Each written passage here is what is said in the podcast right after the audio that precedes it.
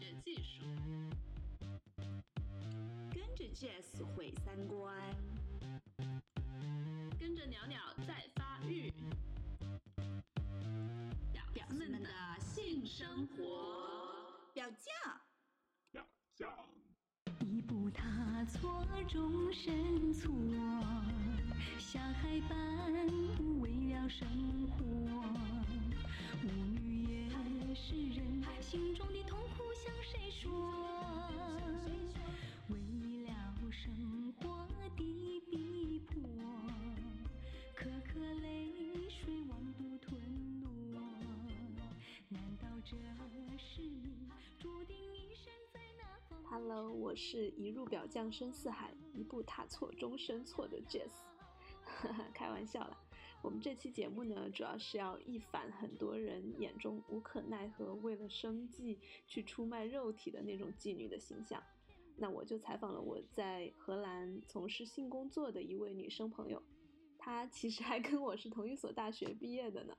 一开始她只是想尝尝新鲜，如今却越来越热爱自己的工作了。家人朋友也都很支持她。我们聊到了他第一次的接客的经历，啊，他最不愉快的一次收费当 M 的经历，然后还有即将加入的一家拉拉妓院是什么样子的，还有跟妈妈出柜的情形，内容是相当精彩哟。嗯，不过这一期依然是英文节目，中文的文字稿会放在微信公众平台，请大家去搜索表酱 FM，关注我们之后回复三十七即可查看。那最近荔枝 FM 也出了打赏功能，据说榜单前五的主播和为主播贡献前五的粉丝都可以获得丰厚的奖励，希望各位客官多多关照哦。一夜探戈恰恰 rumba rock and roll，谁叫我是一个舞女？Hello, I'm Rosie. Mm-hmm. Uh, I'm from the Netherlands. So, in the Netherlands, I do sex work. Mm-hmm. In my case, that means that I work through an escort agency, which is really great. Mm-hmm. Um, and I've been doing that for about 18 months, and it's the most beautiful, beautiful job I've ever had. So when I started, I thought, wow, this will be like a fun job for maybe one or two years, and then it's uh, enough. But then it was so amazing and so beautiful um, that I decided this is it. This is what I want to do with my life. Um, so for the past year or so, I've been searching for ways to, to do that, to make it more into like, So a career. Yeah, I really Yeah. want to make a new career. Hmm. Oh, nice. So, uh, what were other jobs you were doing before that? Um, I've been doing a lot of studying.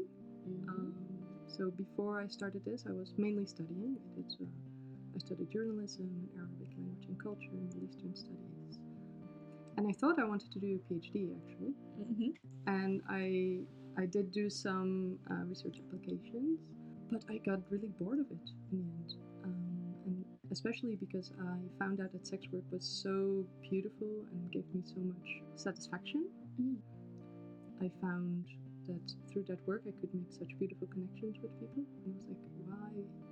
Why would I want to continue research on my own? And it's re- all really interesting, but it, it seemed less important than making those connections and making people see how beautiful they are and just do that. So yeah, now I'm doing this. nice. yeah. You talked about satisfaction, Hmm. and can you tell me a little bit more about it? Yeah.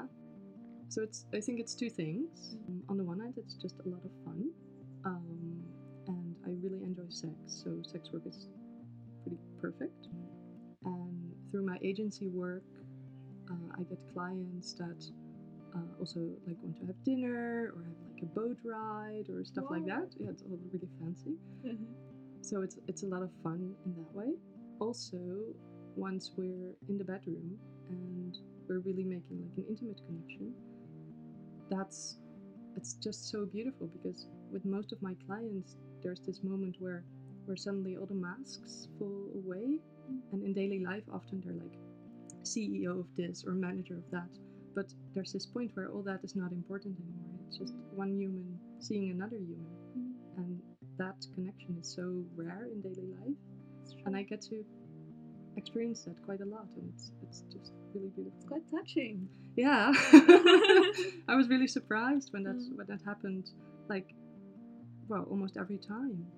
And with my with with the agency I work for, it's mainly uh, like rich businessmen because that's the the market that my agency is, is working in. And even with them, I mean, these people are not the most enlightened people of the world usually. Even with them, I get to that point, and it's it's beautiful, and it changes me, and it changes them. Yeah. It sounds like they got a lot of satisfaction as well.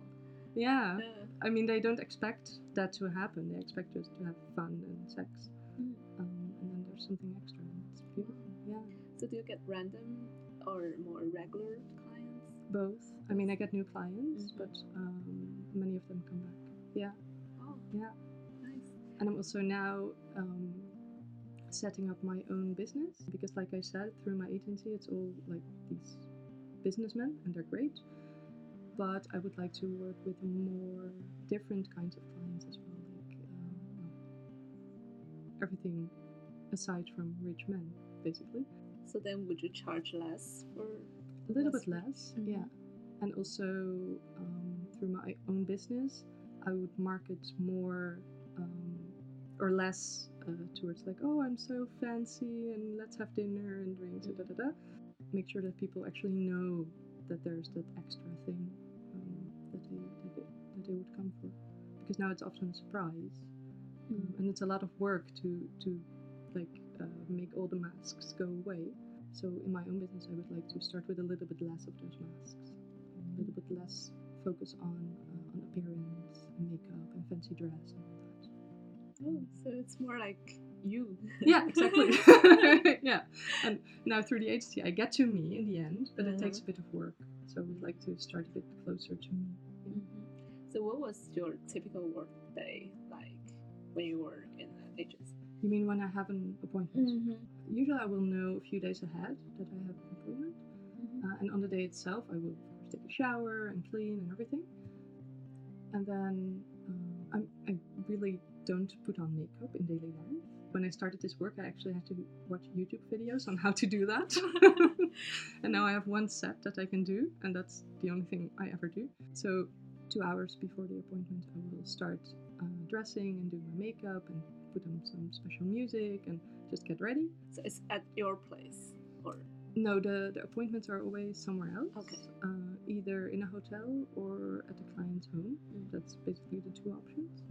Yeah, and I will usually it's in Amsterdam, and I live in a different city, so I usually would take the train and go to the hotel, and then, then yeah, I knock on the door.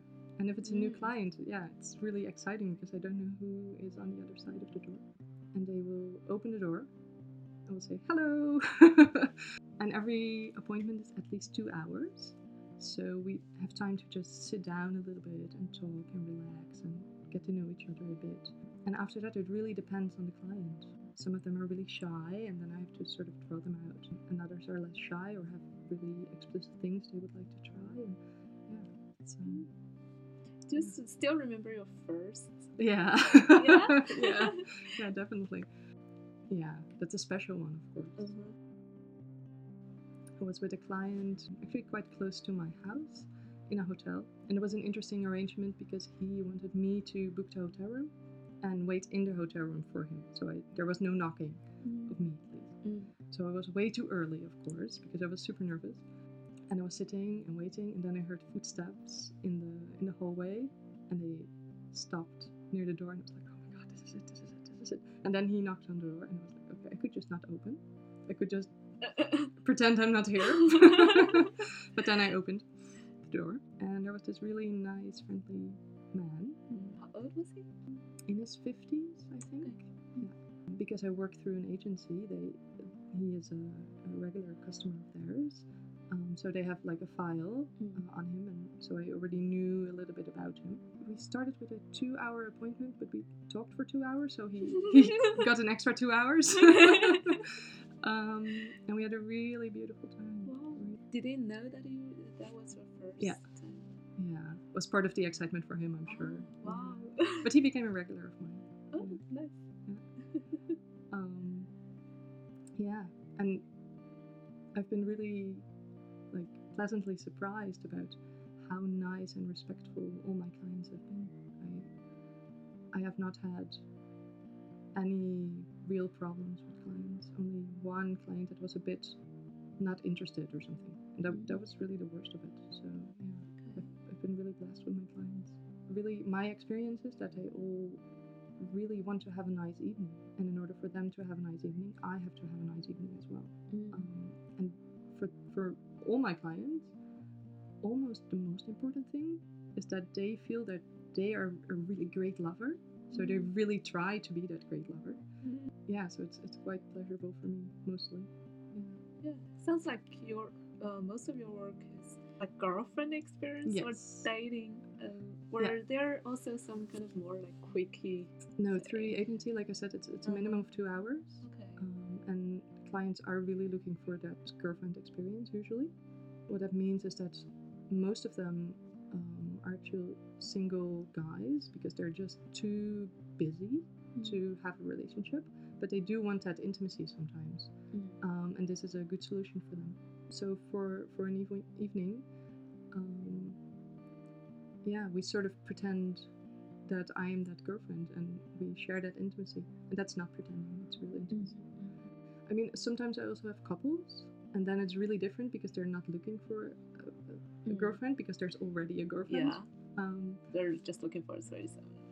yeah, and they're, Yeah. they're looking to to explore new things, Okay. and it's usually really beautiful. There's often really beautiful communication between the two, and I'm just there to make their fantasy happen. it's Yeah, really honest and open. Intimacy. Yeah. Wow. Yeah, it's really awesome. I love those. Yeah, and recently Mhm. I've started working for a lesbian agency. Oh, is there one? There's there's one. It started two weeks ago, Oh, that's uh, so it's really new.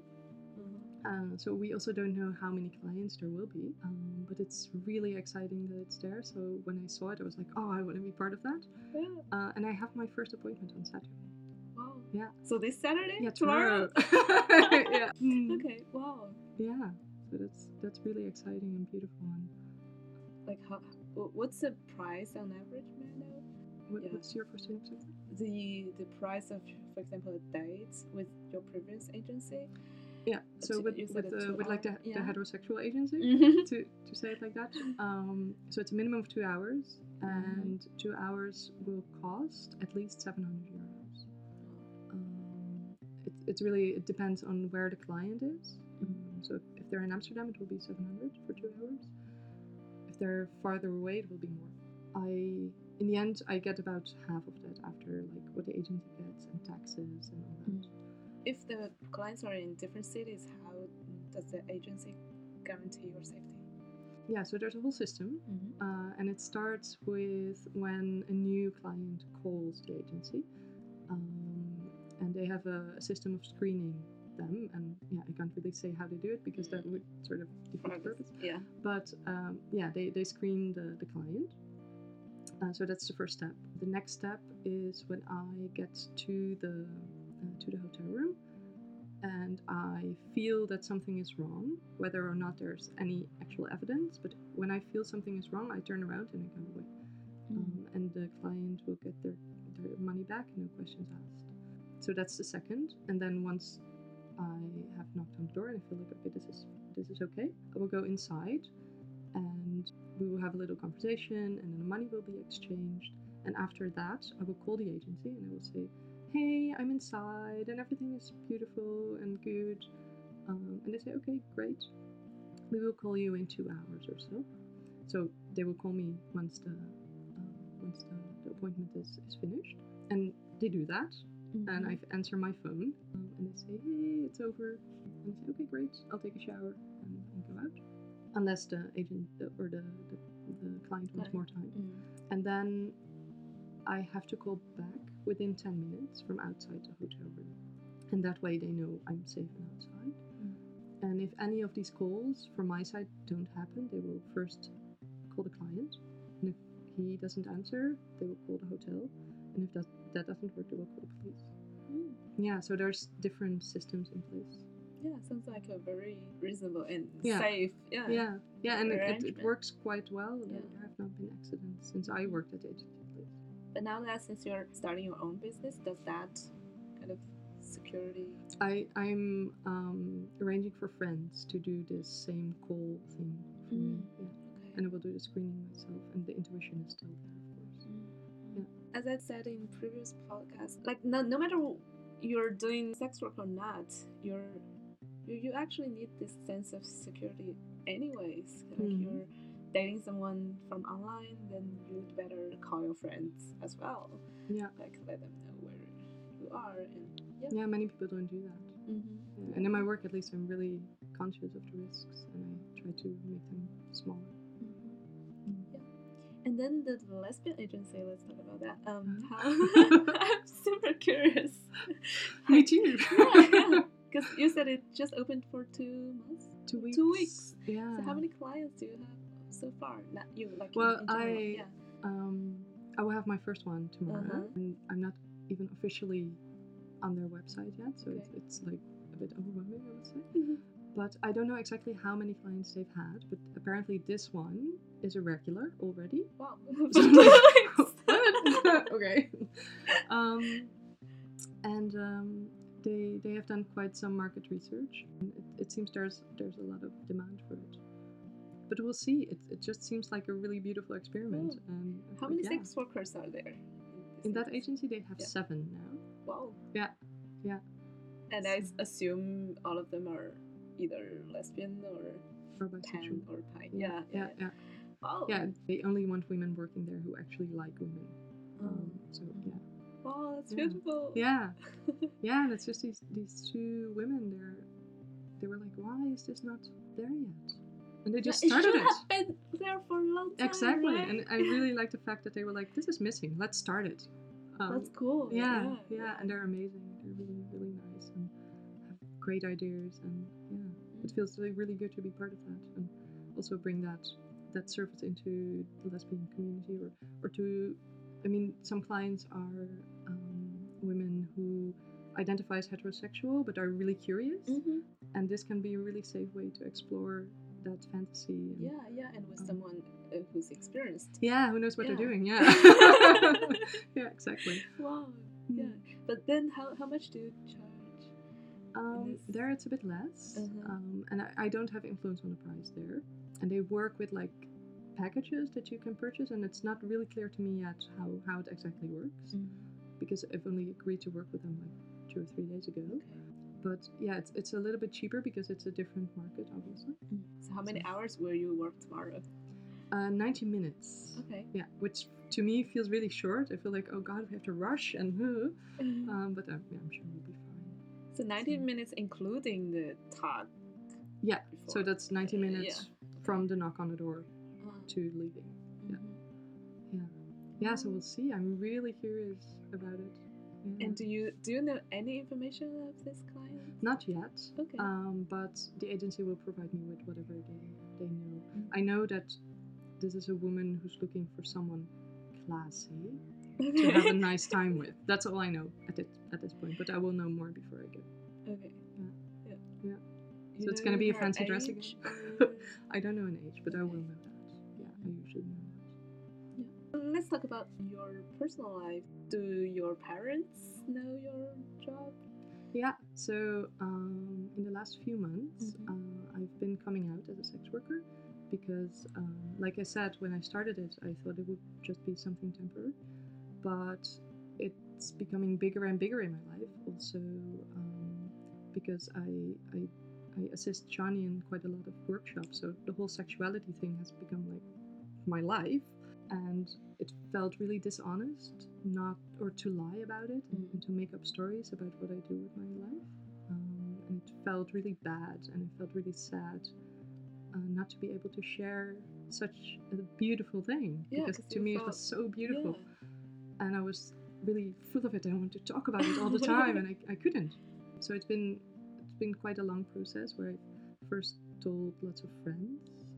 They have been generally really supportive, and then uh, in February I told my mum, and she was well sitting where we are sitting now, Mhm. uh, and I was uh, I told her, okay, mum, I have to tell you something, I'm really nervous about it.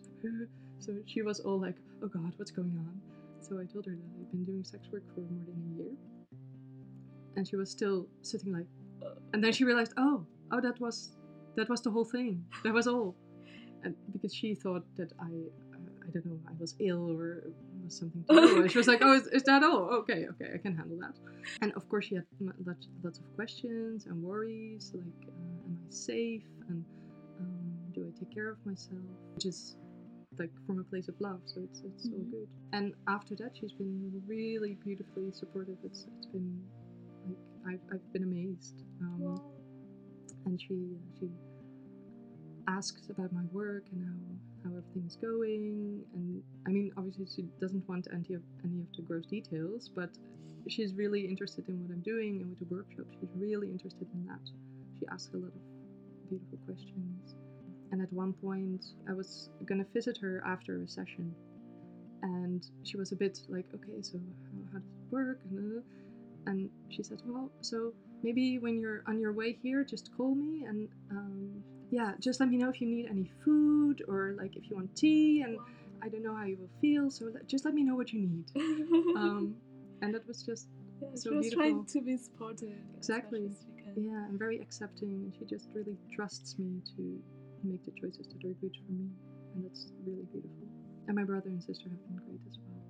I'm really, really glad that everyone knows now, and I can just be open about it. And I don't have to sneak around my house worrying that my roommates will see me with makeup on and ask questions because they just know. Everyone who asks what I do, I will tell them. Mhm. Um, and it's such such a liberating thing to do because before the most dangerous thing about my work was that people would find out. Mm. and now everyone already knows so the danger has just gone away.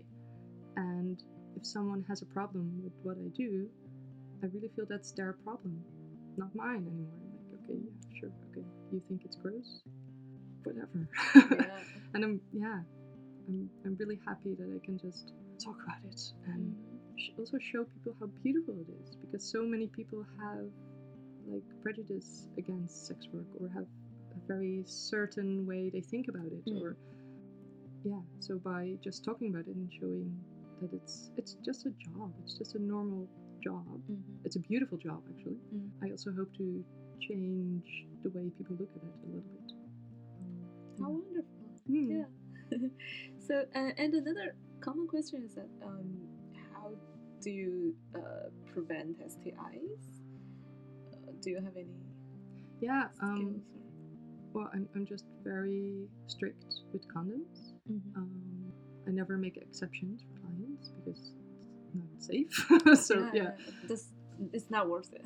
no, exactly. Mhm. And I've only had one client ever ask uh, for um, sex without condom or oral sex without condom, and I said, well, no, that's not a really good idea for both of us. Mhm. Um, because if I, I'm gonna do it with you, how do you know I'm not also doing it with someone else, right? It's not safe. And he was convinced. yeah, he was just trying, you know.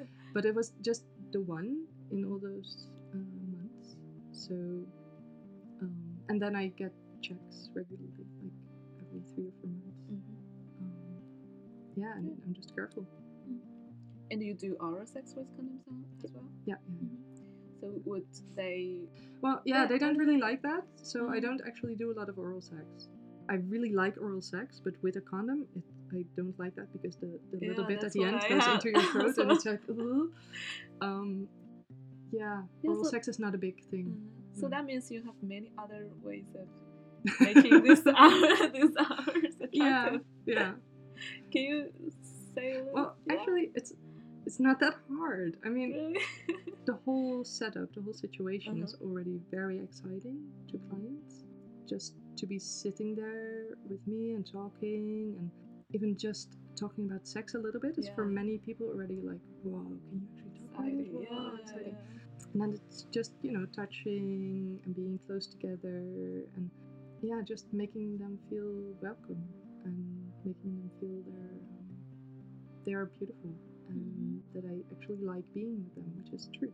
Yeah, usually that's excitement enough. Okay. Yeah. Yeah. So do you have any um kinky clients? yeah. Yeah. yeah, it's like a, um I I recently found out when a client asks for someone more kinky, they send them to me. Oh. Um, because there was this one client that says, "Yeah, I had a talk with, uh, with one of the ladies at the agency, and I mentioned that I wanted to try out uh, things with uh, leather and latex, and uh, maybe a little bit of S and M." Your name was like the first day. Were like, "Oh, then you have to go to her. You have to go." Yeah. So he's he's regular now. It's, it's a beautiful one as well because he is married and his wife is not into any of the kinky stuff. But they felt like it would be really great for him to be able to explore that. Mm. But they were looking for a safe way to do that and, and that would also make her not feel threatened. Uh, so they came up with a solution of Mm. now three or four times a year he can come visit me and explore whatever he needs to explore and then just go back to his wife and be happy. And it's beautiful that they came to that uh, solution, together. Yeah, yeah. Wow. So I do get the kinky ones, and I really like that. So so far, um, have you encountered any challenges? I had one appointment. It was with a with a client that I had met before. Really nice guy. It was really not not because of him, but we went to a to a dungeon, like an S and M dungeon. And the idea was we were supposed to be like lovers, and we would be dominated together by uh, two ladies who worked there, which is really exciting, right? Well, in the end, it didn't really work for me because the way uh, the ladies there worked was not very connecting and not very intimate, and it was very much focused on sensation. So, like using a whip Mm. and feeling the pain, and not so much about making making a connection with those women. They were very distant, and I, I did not feel like they were holding me or that they were seeing me at all. They were just doing their job, and it was very like automatic almost. Mm, Mechanic. Exactly, yeah. Yeah. Um, and that kind of kink just doesn't work for me because for me it's it's more of a tool to create a deeper connection. Mm. So I felt really uncomfortable there. And at first it was quite okay. I mean, you know, it's it's also just a job. So sometimes there's something you don't particularly like, but you know, you can go along with it. But towards the end, I felt more uncomfortable. Well, I was blindfolded, so I don't know exactly what was happening. Wow. But they they did something to my body that I felt really like I don't I really don't want this. And that was the point where I in my mind felt like I had I had a choice. Like I could either stop the scene and go home and cry and you know also make the client aware that I had not, not a good time. Or I could finish the scene, like the last 20 minutes, and just go along with it. Make sure that the thing they were doing that that would stop, but still um, finish it in like a gracious way. Uh, and promise myself that I never have to go back to that place. And I made the second choice, which made it a lot more bearable because from that point it was my choice Mm. that I was still there. And I made sure they stopped the, the thing they were doing. I still don't know exactly what it was, but it was something with like suction cups or I don't know. Okay. Really unpleasant. And I finished the scene and finished the, the session with the client and made, made sure it was all good.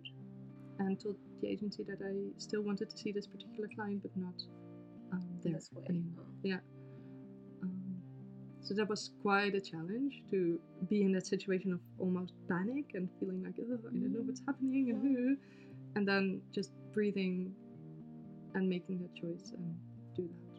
But I was rattled for a day or so. I did lots of sitting and hugging myself and being nice to myself. Wow, sounds really hard going on. yeah, it was Yeah. full on. Yeah. Yeah. But have you negotiated any safe words? Uh, in that scene, yes. Yes. Yeah, definitely. But still, you, you chose not to. Well, I did. Um, usually, there's there's two safe words. Like one uh, that you say if you want to stop the scene completely, like Mhm. red, for example, uh, and one that you use if you want to change something in the scene, like orange. And I did the orange one, which meant that I wanted to change or stop the the, the specific thing they were Mm. doing, but that I still wanted to continue, Continue. the scene, scene as a whole. And yeah, it worked out really well. I'm glad I, I did it that way and really sort of reclaimed my my power by making my own choice in that scene. Yes. Really. And um, so do you also use safe words with straight clients? Only if we do kinky stuff in quote unquote regular sex. Not really. Um, but there's lots of communication beforehand and during and after, and it's just constant Check in. check in and adjustments. And, Okay.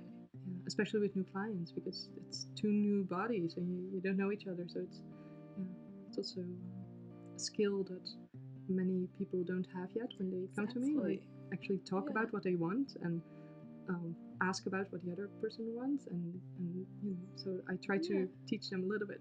Exact- Not too yeah, obviously, it's- of it's course. so, so nice that your your work is actually bringing people this awareness and Hmm. so that they can use it later Exactly. sexual life. Yeah, That's my hope. it's wonderful. Take it home with a little bit more skill. Yeah, it's always assumed that the, in the Netherlands it's a like heaven for sex Hmm. workers, but actually the legalization is not necessarily good all the time. No, exactly, because there's so many rules that you have to follow that it's yeah, it's really easy to almost by accident do something illegal because of all the weird rules. And now with the with the new laws that are being passed, it's becoming more and more dangerous um, to do sex work. I mean, my agencies both have uh, have a permit, so it's fine. But in working for myself, uh, I really have to be careful to get the right pyramid and to make sure that everything I do is is okay and I do all the paperwork right. And actually, I was I was calling the municipality to ask about like what what are the rules, what can we do, how can I Mhm. do my work, and they said, yeah, well, um, if you just come by, we have a talk, and then you ask for a permit, and you will have one within a week. So I was like, oh wow, that's great. But it turned out that that was a permit to work from the street, so to to stand on the street and, and wave to cars, which is a choice, but it's not my choice. It's not the kind of sex work that I want to do, and I think it's great that they um, give permits for that.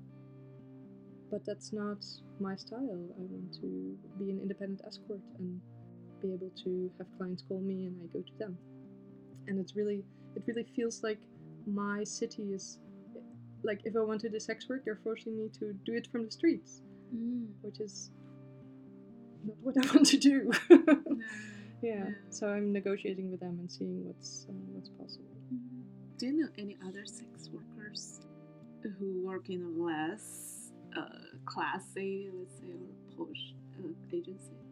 Um, I I know some people that work for um, like um, how do you say private houses like brothels. People that I know they all work legal as well. Um, so that means that the brothel has a permit. But yeah, it's a different kind of work. It's um, sometimes they will have long, well, it's not really appointments, but long um, periods of time with their clients. But often it's just like half an hour. Um, yeah, and the women I know that do that love it, and they're like, I really wouldn't want to talk to a client, Yeah. but please, Yeah, just let, I let's get into it. believe many clients they don't like girlfriend experiences Yeah, as well. And yeah, and, and Yeah. sex workers as well. They don't want to Mhm. pretend that they like their clients. They just want to offer their sexual services and be done with it and go to the next one.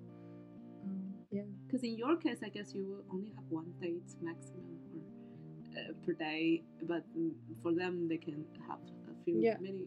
yeah, Clients. exactly. Yeah, it's a, just a really different style of sex work. Yeah, yeah.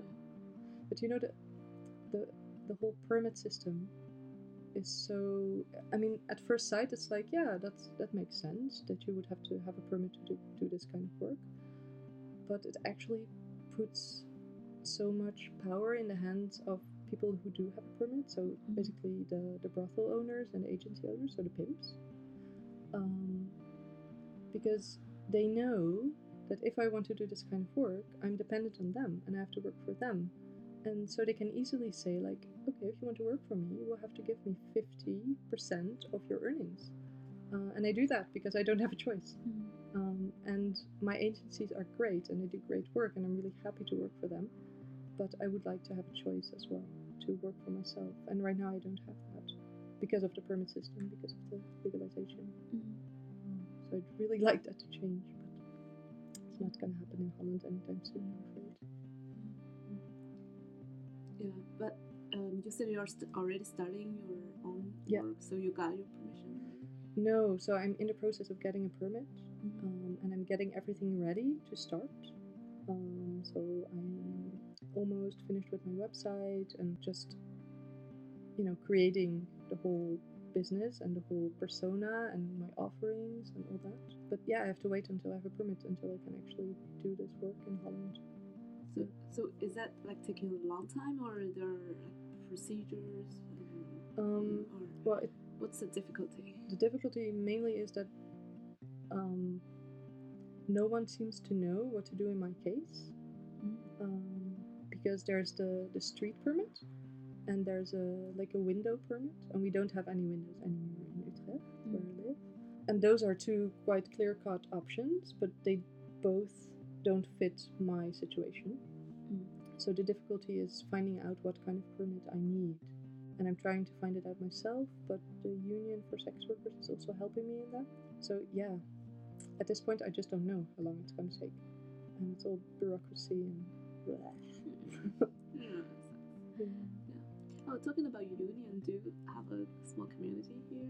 Yeah, a little bit. Yeah, How does that Um, feel? it's beautiful. I mean, there's always been um, there's always been sex worker organizations, but um, over a year ago, um, a new one was found. It's called Proud, and they're really great. Um, it's mainly run by young sex workers, and they're really great activists and just doing really good work. Also, considering this new law that's being passed, doing activism with regards to decriminalization, so taking away all the laws and um, just making it not criminal to do sex work or buy sex work. So yeah, they're they're really great, and they do all kinds of research, like field research, in order to actually have facts and figures to counter the the usual arguments against sex work. Yeah, and it's beautiful to have that. Um, Yeah, Yeah. I actually visited uh, once in PIC, Mm. Yeah, the yeah, yeah. Prostitution Information Center in Amsterdam, Cool. Yeah. because that's part of uh, Yeah. where they they're based. Yeah. Yeah. Yeah, It's really nice. Thank you, Rosie, for joining us. Thank you for having me. yeah, see you. Bye. 这一期的表酱就到这里了。如果你有什么想法、意见和建议，欢迎给我们留言。我们下期再见，拜拜。